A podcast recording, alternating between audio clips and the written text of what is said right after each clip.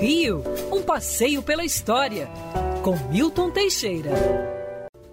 Amigo ouvinte, dia 28 de janeiro de 1808 ocorria uma mudança importantíssima para o nosso país. O príncipe Dom João, chegado há apenas uma semana em Salvador, na Bahia, abria os portos brasileiros às nações amigas, quebrando o pacto colonial e acabando com os limites que impediam nosso país de receber mercadorias da Inglaterra diretamente da fonte. Esse rompimento de limitação foi o início do fim da nossa colonização. A partir daí, passamos a importar tudo da Inglaterra. E importávamos mesmo. Patins de gelo, que eram usados para fazer ferragem de porta. Cobertores pesadíssimos, que eram usados para filtrar o ouro em Minas Gerais. E aquecedores de sala, que eram usados como fogões. Em 1810, D. João assina um tratado comercial com a Inglaterra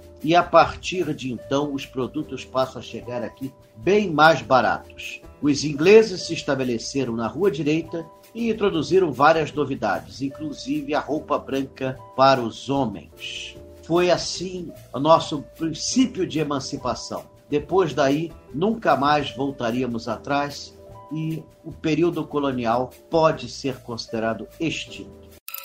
Quer ouvir essa coluna novamente? É só procurar nas plataformas de streaming de áudio. Conheça mais dos podcasts da Band News FM Rio.